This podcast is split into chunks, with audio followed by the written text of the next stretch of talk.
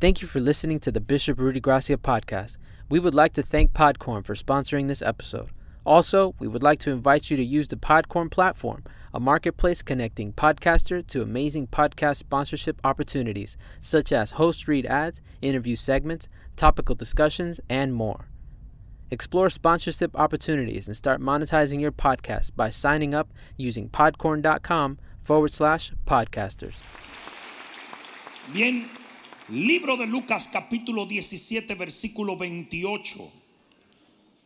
Hoy yo voy a hablar como en los días de Lot. De alguna manera toqué esto brevemente y demasiado por encima en días pasados. Y yo creo que merece, por el tiempo en el cual estamos viviendo, que volvamos a abordar este tema.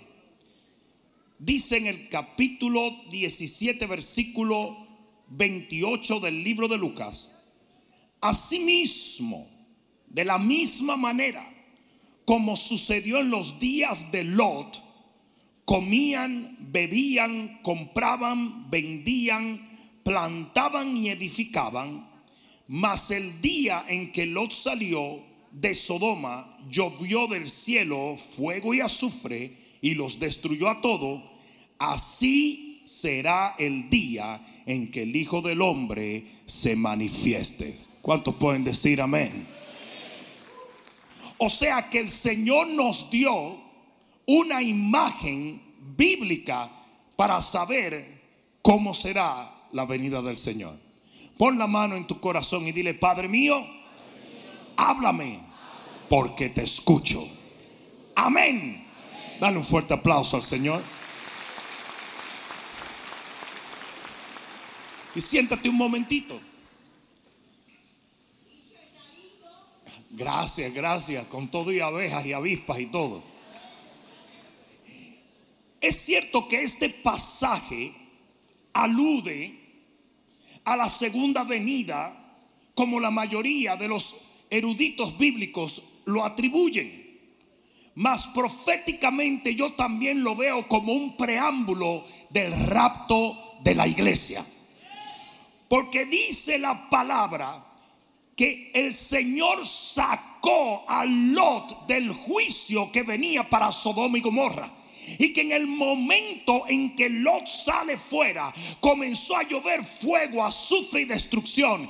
Y eso mismo es lo que va a pasar cuando la iglesia de Cristo sea removida de esta tierra. Saliendo nosotros, cayendo los juicios. ¿Alguien está escuchando esto? Una de las cosas más importantes que usted necesita entender es que usted no va a pasar por la gran tribulación.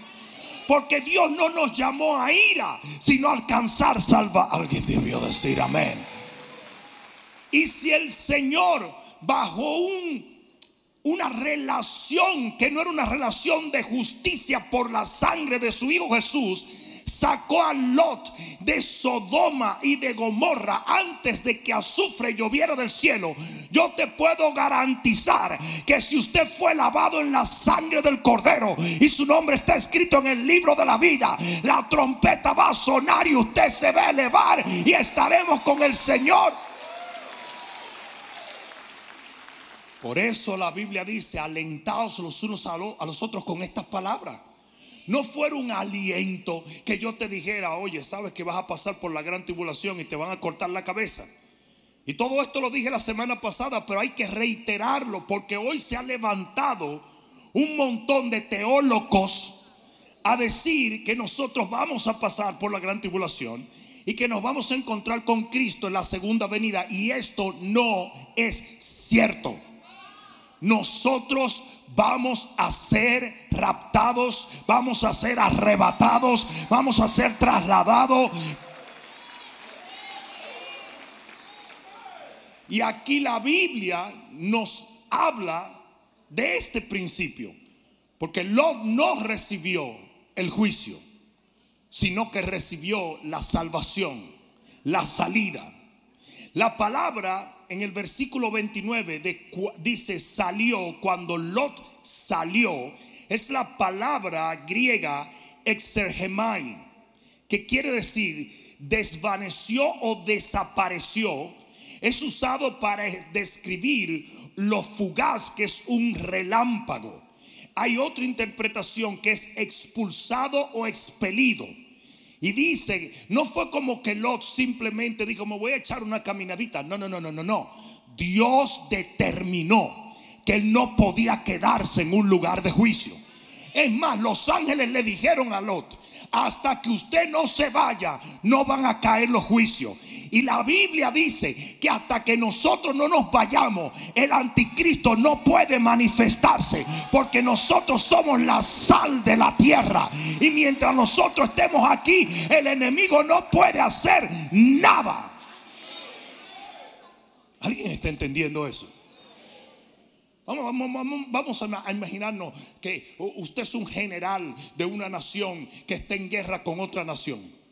Y que usted va a bombardear, literalmente usted va a bombardear la nación en la cual usted, ¿verdad? Está en, en contra, ¿verdad? Está eh, eh, en una situación bélica. Pero en esa nación resulta que está su esposa con sus hijos. Yo creo que usted, si tiene el poder de sacar a su esposa antes del bombardeo, lo va a hacer. Si usted tiene el poder de sacar su familia antes del bombardeo, usted lo va a hacer. Y eso mismo es lo que va a hacer el Señor. Nosotros no hemos sido llamados a ira, sino a misericordia, salvación, gracia, perdón y bendición. Yo no tengo por qué ser juzgado porque ya Jesús pagó por lo mío. Yo no tengo que pagar dos veces. ¿Alguien está entendiendo? es importante que entendamos esto porque esto que nos enseña el Señor con Lot nos da una imagen de ciertas cosas que van a tomar lugar antes del rapto de la iglesia. Porque fíjense, ojo, dice aquí, no dice el día de Lot. Fíjense que lo dice en plural, los días de Lot.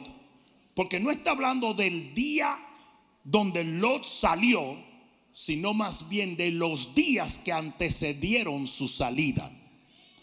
Y por y esto, lo que nosotros estamos viviendo hoy en día, es exactamente los días antes del rapto de la iglesia. Por lo tanto, hay varios elementos que usted tiene que ver para entender cuál era el mensaje que el Señor estaba tratando de dar a sus discípulos y por ende a nosotros. Aquí vienen varios elementos que vamos a ver hoy en nuestra sociedad. Número uno, total decadencia moral. En los días de Lot, todo el que estaba en Sodoma y Gomorra se había corrompido totalmente. Literalmente había una corrupción total y no está mucha gente cree que era solamente sodomismo. No, no, no, no, no. Ahí había bestialismo, ahí había todo tipo de aberración y blasfemia contra Dios. Y tú tienes que entender que eso es exactamente lo que está pasando hoy. Ustedes saben qué es lo que verdaderamente motiva esto. Es el hombre queriendo hacerse Dios. Ah, ¿cómo fue? Dios me creó mujer, ah, no, yo voy a ser hombre. ¿Cómo? Dios me creó, yo voy a ser mujer. ¿Cómo fue? Que Dios, no, yo puedo ser lo que yo quiero. Y eso es exactamente lo que pasó en Sodoma y Gomorra. En Sodoma y Gomorra usted podía hacer lo que usted quisiera hacer. Usted podía pecar como le daba la gana. Usted podía hacer lo que usted quería y nadie lo iba a oponer. Y eso es lo que está pasando hoy en día, no solamente en Estados Unidos, sino a nivel global. Porque lo interesante es que en aquel tiempo hubo una vez donde nosotros decíamos, ah, no puedes ir a tal ciudad porque esa ciudad está cundida de pecado. ¿Sí o no? A Las Vegas le llaman Sin City, la ciudad del pecado. Y así, por ejemplo, se reconocía que San Francisco era una ciudad con un gran porcentaje de gente de la otra persuasión. ¿Mm? Y, por ejemplo, eh, ah, ah, New Orleans digamos, tú ibas a New Orleans y sabes que había mucho vudú, ibas a fulano y, era por ciudades, pero ahora no es ciudades, ahora es todo el globo terráqueo. Ahora es todo toda la tierra está corrompida. No sé si me están entendiendo. ¿Por qué? Porque esto fue profetizado de esta manera que serían como los días de Lot, como los días de Sodoma y Gomorra. ¿Alguien me está escuchando? Ustedes saben por qué el una de las razones por qué el rapto de la iglesia va a acontecer ahora. Porque más cristianos van a ser raptados que en ninguna otra época del mundo. Hay más o menos 7, 8 billones de personas en la tierra, ¿verdad? De eso se considera que más o menos 2 billones profesan ser cristianos. 2 ¿Mm? billones, ¿ok? Quítale la mitad, porque dice que uno será dejado y el otro será llevado. Estamos hablando de un billón de personas. Un billón de personas en un abrir y cerrar de ojos al sonido de la trompeta. Lo, mortal será cubierto de inmortalidad. Los muertos en Cristo resucitarán primero. Y nosotros los que hemos quedado, los que hemos vivido, seremos transformados para estar presentes con el Señor en las nubes. Un billón. Mucha gente me dice, ¿por qué es que no se ve los Estados Unidos como una potencia? De los países que más estragos van a tener, va a ser los Estados Unidos. Imagínate que el 50% de esta nación profesa ser cristiano. Vamos a poner que es una mentira. Vamos a poner que eso es estadística y solamente un 30% de la población en Estados Unidos son verdaderos cristianos nacidos de nuevo, eh, eh, limpios en la sangre del cordero y en pacto con Dios. ¿Sabe lo que significaría si de repente el 30% de la población de los Estados Unidos desaparece? Ustedes saben el caos económico, social, cultural que vendría en un instante. Eso es lo que va a pasar. Yo dije, eso es lo que va a pasar. Y por eso es que, por eso, por eso es que la, gente dice, pero, pero, pero ¿qué? Eh, eh, yo no veo las profecías a Estados Unidos. Este va a ser uno de los países más devastados que existen. Va a haber otros países que no van a ser tan devastados. Porque son países que tienen un 10% de gente cristiana nacida de nuevo. So, cuando venga eh, el rapto, un 5% de personas va a desaparecer. Pero en este país hay un potencial de que el 30% de la población de este país desaparezca.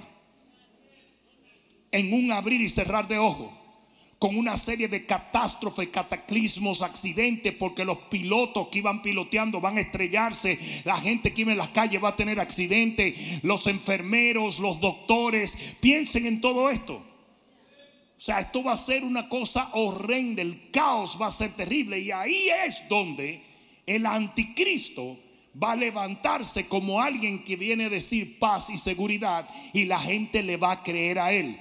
Pero para ese tiempo nosotros vamos a estar celebrando la boda del Cordero. Aleluya. ¿Cuántos pueden decir amén? En el libro de Romanos, libro de Romanos capítulo 1 versículo 25. Libro de Romanos capítulo 1 versículo 25 hablándole a esta Sodoma y Gomorra, sociedad moderna. Mira lo que dice. Ya que cambiaron la verdad de Dios por la mentira, honrando y dando culto a las criaturas antes que al Creador, el cual es bendito por los siglos de los siglos. Eso es lo que hace el individuo. Es más importante lo que yo quiero, lo que la criatura quiere, que lo que el Creador quiere. Yo voy a honrar los deseos porque yo soy una criatura que tiene que tener lo que le da la gana y no lo que Dios quiere.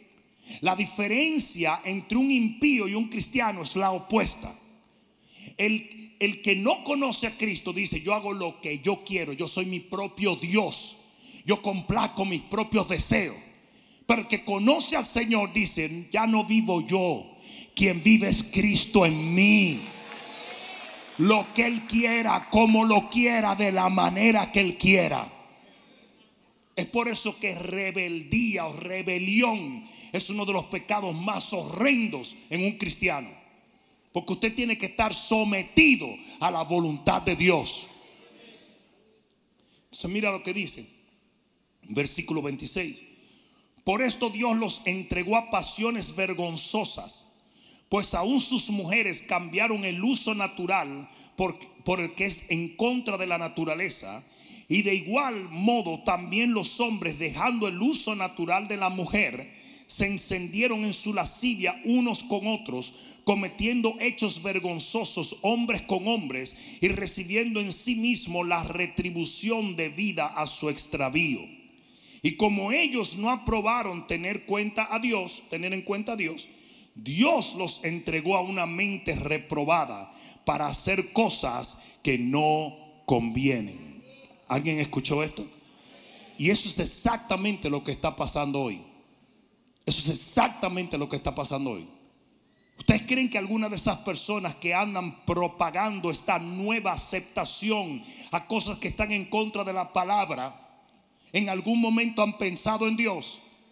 En algún momento le dan un poquito de mente a que si Dios escribió esto en su palabra, Él sabía muy bien lo que tenía que decir y lo que Él quería. No sé si alguien me está entendiendo. Esa es la primera señal de que estamos viviendo en los días como en los días de Lot. Hay una total decadencia moral. La segunda señal es intercesión y oración. La iglesia del final de los tiempos es una iglesia que ora, es una iglesia que intercede, es una iglesia que clama, es una iglesia que no para de bombardear el cielo. Y en los días de Lot teníamos a Abraham, que era el primer intercesor. Y Abraham comenzó a interceder con el Señor y a hablarle al Señor de Lot. Y dice la Biblia en el capítulo 21 del libro de, eh, del libro de Lucas, versículo 36, dice, orad para que seáis hallados dignos de escapar de las cosas que vienen sobre la tierra. O sea que la iglesia del rapto es una iglesia intercesora. Amén. La palabra escapar es el griego exfugo, que quiere decir volar. Ah, parece que no me oyeron. Quiere decir volar. Quiere decir como un ave que vuela para salvar su vida, porque eso es el rapto. El rapto es un escape. Ustedes saben que hay muchos cristianos que dicen, esa gente que cree en el rapto son escapistas. Claro que sí. Absolutamente. ¿Y tú qué eres si te quedas? Así, me, así, así nos tildan a todo el que cree en la doctrina del rapto. Dicen, es que son escapistas, ellos están esperando escapar. Ah, no, no te escapes para que tú veas.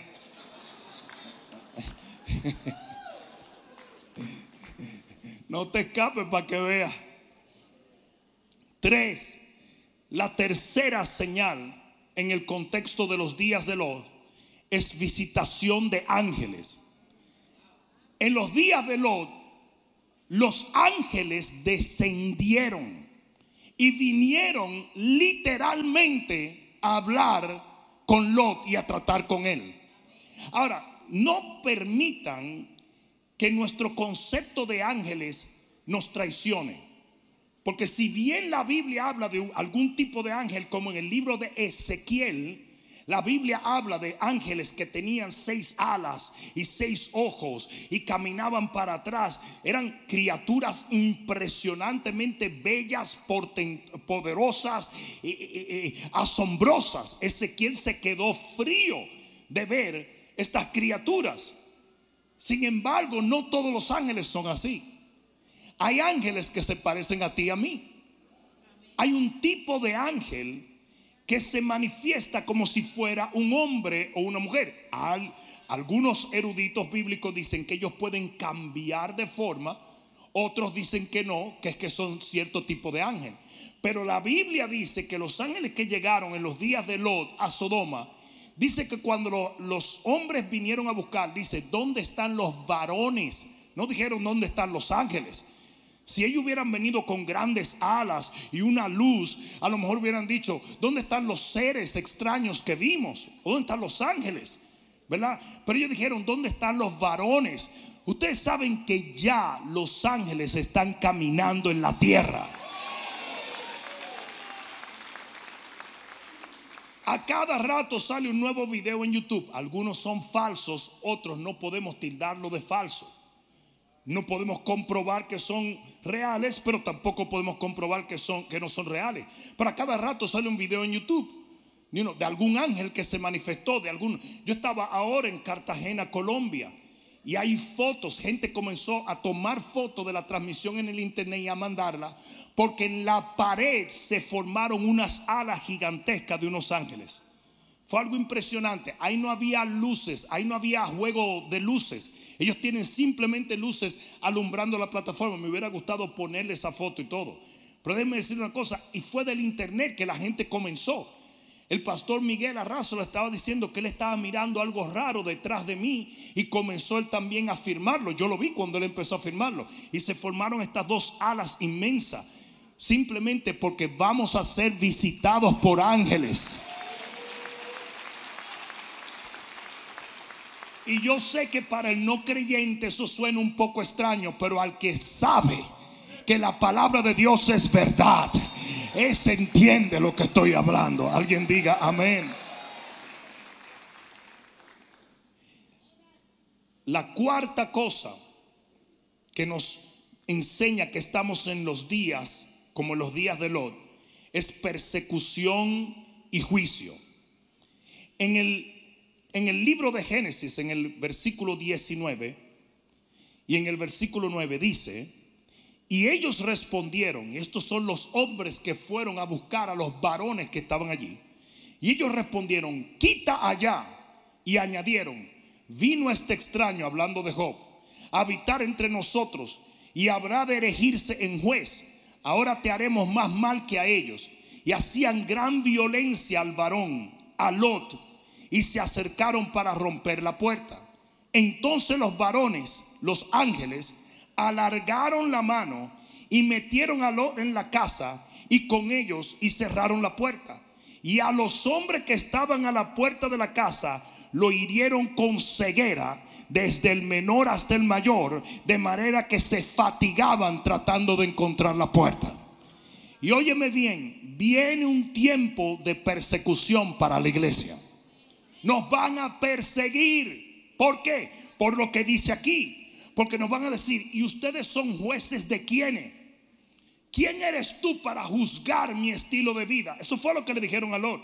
Ah, entonces este se va a ser mi juez. ¿Sabes por qué? Porque el que esté en pecado, el que esté en tinieblas, ya se siente condenado.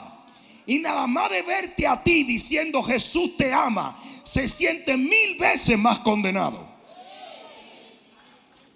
Ve y predícale a una persona. Tú vas y le predicas a una persona y dices, ¿tú quién eres para juzgarme? Tú no me puedes juzgar. Y por eso se va a levantar mucha gente contra la iglesia de Cristo, especialmente contra los hombres de Dios. Porque cada vez que nosotros tomamos este micrófono, nos subimos en este estrado y salimos por televisión o por las redes sociales, nos exponemos al odio de las tinieblas. No sé si me están entendiendo. Y cada palabra que le ofende a ellos. ¿Ustedes saben cómo nos están llamando a nosotros los cristianos? Fascistas. Supuestamente nosotros somos los fascistas. Y nosotros somos discriminativos. Pues recuerden que ahora todo el mundo tiene que aceptar a todo el mundo. Si tú dices que tú eres un gato, yo te tengo que decir miau. ¿Mm? Sí, todo el mundo tiene que aceptar. Porque esto es lo ridículo de la mentalidad de hoy. Lo ridículo de la mentalidad de hoy es, dime lo que tú quieras, dime que tú eres un teléfono, eso es problema tuyo, tú eres un loco. Pero no creas que yo, porque tú me digas a mí que tú eres un teléfono, voy a agarrarte y voy a hacer una llamada. No sé si alguien me está entendiendo. Eso es lo increíblemente estúpido de la mentalidad nueva que hay ahora. Usted no puede adjudicarse un adjetivo. No sé si me están entendiendo. Déjame explicarte esto. Yo no puedo ir y decirle a todo el mundo de ahora en adelante, tú me vas a llamar el maravilloso. Y va a decir un tipo, pero es que yo pienso que tú eres un idiota. No. Usted no me va, y por ley de Washington, usted me va a llamar el maravilloso. ¿Qué es eso? Es un disparate. Porque usted no se puede adjudicar un adjetivo.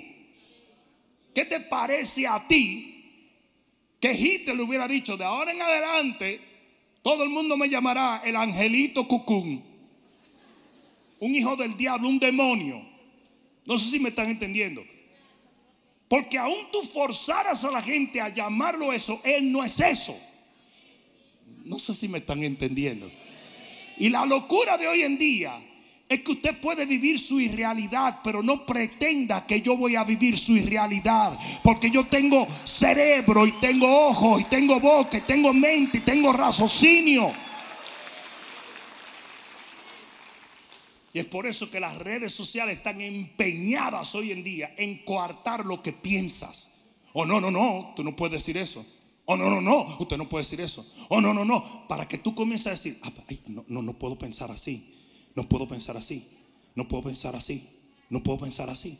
Y de repente tú te vas coartando y cohibiendo. Ahora tengo que pensar como la narrativa dice. No sé si me están entendiendo. Eso es diabólico. Es una de las cosas más diabólicas que existen. Por eso ustedes ven que yo hablo con mucho cuidado porque me encanta patearle la cara al diablo en su mismo territorio.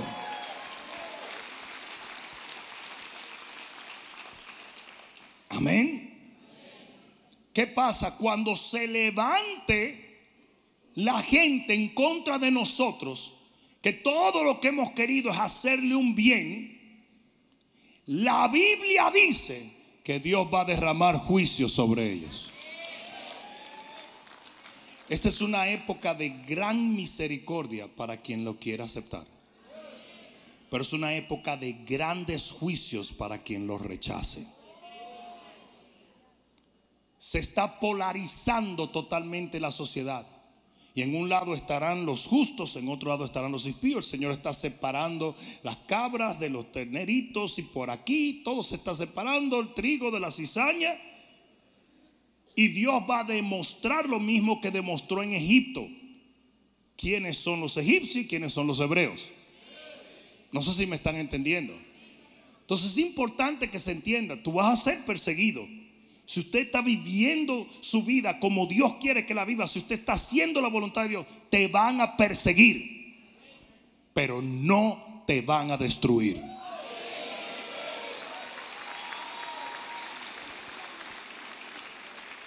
Aleluya. Amén. Cinco. La quinta cosa que nos enseña que estamos viviendo en los días así como Lot es el alcance familiar. Oye bien lo que, lo que te voy a decir que vas a vivir, porque esto es importante. El Señor va a comenzar a juntar tu familia.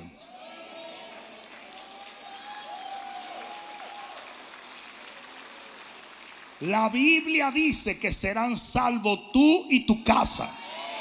Esa es una promesa. Y los hijos que están separados del Señor van a volver al Señor. Y los familiares que se han enfriado van a volver a buscar de Dios. Porque Dios va a unir la familia. Dice aquí en el versículo 12. Y los varones le dijeron a, Lot, tienes aquí alguno más, yernos y tus hijos y tus hijas. Y todo lo que tiene en la ciudad, sácalo de este lugar. O sea que en lo espiritual el Señor va a comenzar a decir, acércate, acércate, acércate, que ya viene el final, ya viene el final. debo hacer un disclaimer. Esto no es una garantía. Cada persona decide si sirve a Cristo o no. Y dice aquí que los yernos comenzaron a burlarse de Lot. El Señor va a tener una gracia y un favor especial sobre tus hijos, sobre tu esposo, sobre tu esposa, sobre tus padres. Pero te estoy diciendo esto porque vas a empezar a notar que tus hermanos te van a buscar más. Vas a empezar a notar que primos tuyos que se habían alejado porque tú eras cristiano te van a llamar por teléfono. Vas a empezar a notar que te van a ir a visitar a tu casa. Porque los núcleos familiares se van a ir solidificando va a empezar a notar que gente que no quería nada del Evangelio, que totalmente te ridiculizaron, te van a pedir oración.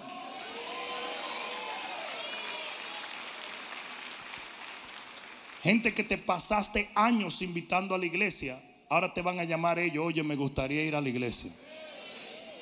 Porque va a haber una, una, una intervención angelical con las familias así como lo hubo en los días de Lot.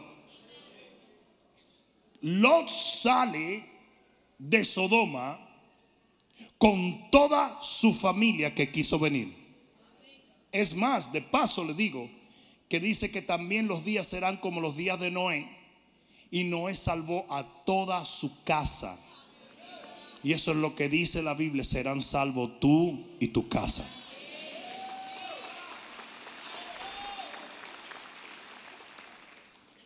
Sexto, la sexta cosa que va a tomar lugar en este tiempo, que está tomando lugar en este tiempo, es una revelación y un sentido de urgencia del final de los tiempos.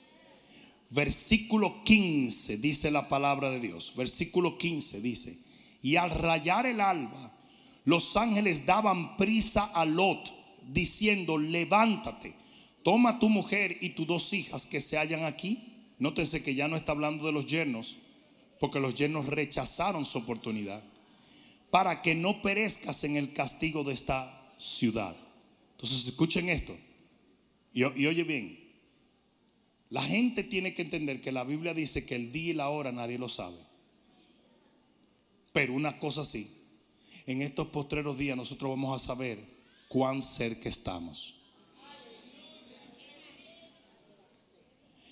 Y va a haber una revelación de lo que va a pasar, de cómo va a pasar, y sobre todo un sentido de urgencia. Cuando usted ve un cristiano que está cruzado de brazos como que nada está pasando, ese cristiano está teniendo problemas espirituales. Porque si usted es un hijo de Dios, mira cómo se inicia este proceso de los días de Lot. Se inicia este proceso cuando el Señor dice, ¿cómo yo voy a hacer algo sin contárselo o confiárselo a mi amigo Abraham? Y el primero que sabe lo que va a pasar en Sodoma y Gomorra era Abraham. Por eso empieza a interceder. Y luego se lo dice a Lot, Lot, va a pasar esto, esto y esto y va a pasar ya. O sea que hay que salir de aquí. Y así mismo va a ser el Señor con nosotros. Nosotros nos vamos a dar cuenta de que el tiempo está cada vez más cerca. ¿Cuántos lo han sentido en estos últimos días? Y no solamente por las señales, no solo por las señales, sino literalmente porque el Señor nos lo va a hablar, nos lo va a poner en el corazón, nos lo va a depositar en el alma. Amén. Voy a terminar con una cosa. En el texto que leímos al principio en el libro de Lucas, la última frase que el Señor usó en el contexto de los días de Lot fue, acordaos de la mujer de Lot. Y esa es una de las advertencias más importantes que Jesús quiso dejar en el corazón de su siervo y por ende en el corazón nuestro. Acordaos de la mujer de Lot. ¿Qué quiere decir esto? La mujer de los representa gente que debieron salir, pero no lo lograron. La mujer de los representa gente que debieron ser salvados, pero no lo lograron. ¿Por qué? ¿Porque Dios no lo quiso? No. Allí dice la Biblia, busca a tu mujer y a tus dos hijas y vámonos. Porque ella escogió ella escogió no seguir el camino que le estaban trazando los ángeles hacia la salvación. No seguir las instrucciones. Y hoy yo me paro delante de ti, iglesia, y te digo, oye bien, tienes que tener tus oídos pegados en el cielo. Tienes que estar firme en las cosas que Dios nos está hablando. Tienes que romper con el apego de las cosas cotidianas Tienes que comenzar a caminar y a vivir como una persona que está corriendo por su vida en los tiempos de Lot.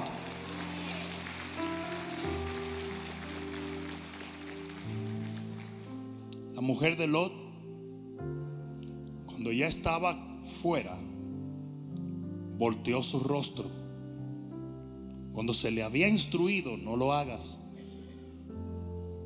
Y en ese momento quedó como estatua de sal. Todavía hoy se puede ir a visitar lo que se reconoce que es la esposa de Lot, que es una muralla de sal que parece una mujer. Nadie pudiera realmente asegurarlo 100%, pero por tradición histórica se dice que esa es la mujer de Lot. Y yo no lo dudaría, ¿sabes por qué? Porque Dios quiso dejar esa advertencia.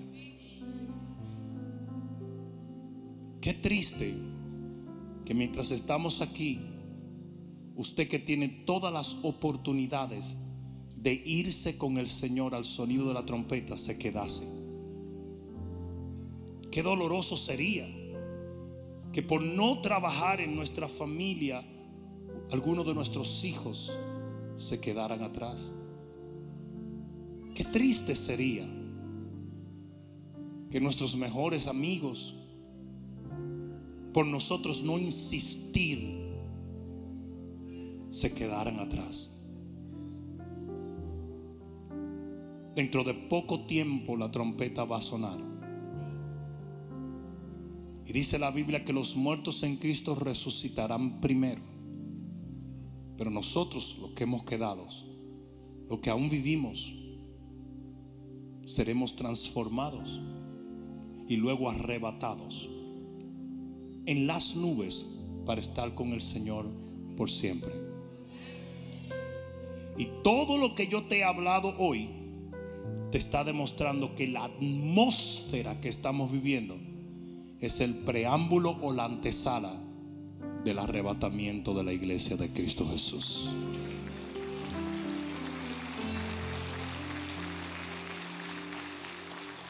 Yo quiero que te pongas de pie.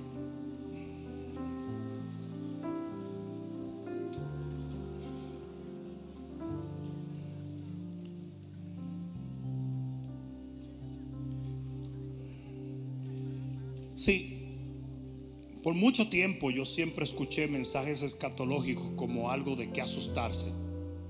Siempre hablaban de la bestia y, y de la gran tribulación y de todo esto. Pero muy pocas veces hablaban de Jesús. Es importante que tú entiendas esto. Jesús viene pronto es una frase que demuestra si tú estás listo o no. Porque si yo digo Jesús viene pronto y esa frase te produce burla, te produce como, give me a break o te produce temor, o te produce disgusto, entonces tú no estás listo para irte con el Señor. Pero si yo te digo Jesús viene pronto y te alienta el corazón,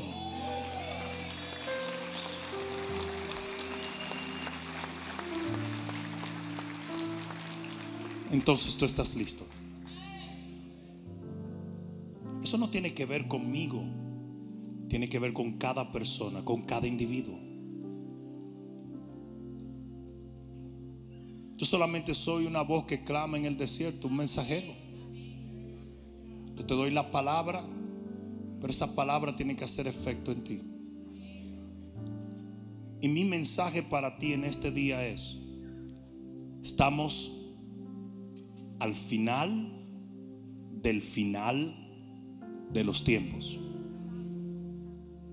Y tenemos que estar preparados. Tu familia debe ser alcanzada. Tu vida tiene que ser de agrado a Dios. Tu comunión con Dios es demasiado importante. Tu servicio a Dios es imprescindible. Una vez se le preguntó a un hombre de Dios, y esto lo he dicho otras veces, pero lo voy a dejar ahí en tu corazón. Una vez se le preguntó a Wesley, si Jesús viniese hoy a las 12 de la noche, ¿qué harías en el resto del día? Y él dijo, todo lo que exactamente yo pensaba hacer. Queriendo decir, yo estoy listo. Mi vida está lista para que el Señor venga. Y así debe ser tu vida también. Estamos viviendo, como te he expresado, en tiempos difíciles, pero al mismo tiempo glorioso. Todo depende de donde tú te encuentres en tu caminar con el Señor. Padre, en el nombre de Jesús, yo te doy las gracias. Y te pido que esta palabra cale hondo, hondo en el corazón de la iglesia de Cristo Jesús. Que nosotros, Señor, estemos pendientes a tu venida tal y como tú lo has determinado, Dios. Padre, que ninguno dormamos en un tiempo donde debemos estar velando. Y que sin importar las cosas que acontezcan, Señor, nosotros podamos vivir para ti, en ti y por ti. En nuestra vida sea de agrado a ti. En nuestros pensamientos, nuestro corazón, nuestra conducta, nuestras palabras, nuestros hechos sean de agrado a ti, Señor. Te lo pido en el nombre de Jesús. Y yo quiero que si esta palabra es para ti, yo quiero que salgas un momento de tu asiento y vengas aquí adelante.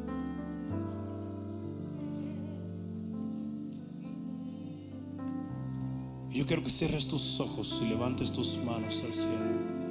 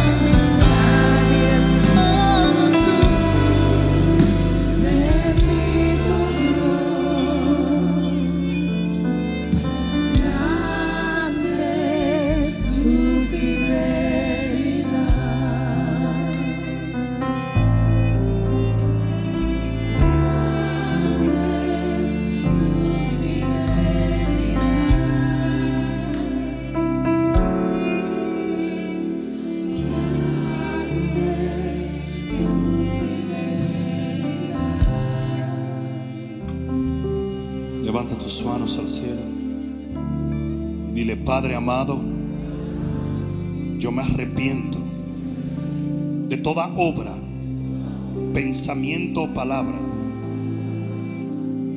que blasfeme tu nombre. De todo lo que no te agrada. Perdóname, Padre, si en momentos he vivido ciego cuando tu luz me ha iluminado. Te pido en el nombre de Jesús, guíame a vivir una vida digna de escapar de las cosas que vienen sobre la tierra. Ayúdame a alcanzar mi familia. Ayúdame a vivir en comunión contigo. Ayúdame a no contaminarme con este mundo. Porque sé muy bien que tú regresas a buscar una novia sin mancha y sin arruga. Y yo, Señor, soy parte de esa novia. En el nombre de Jesús. Dilo una vez más, en el nombre de Jesús. Grítalo en el nombre de Jesús. Amén, amén, amén, amén, amén.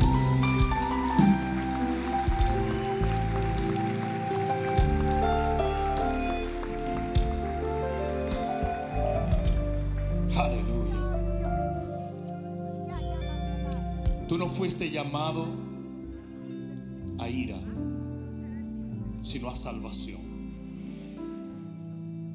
Asegúrate que ese llamado se cumple en tu vida y en la vida de tu casa, en la vida de los tuyos.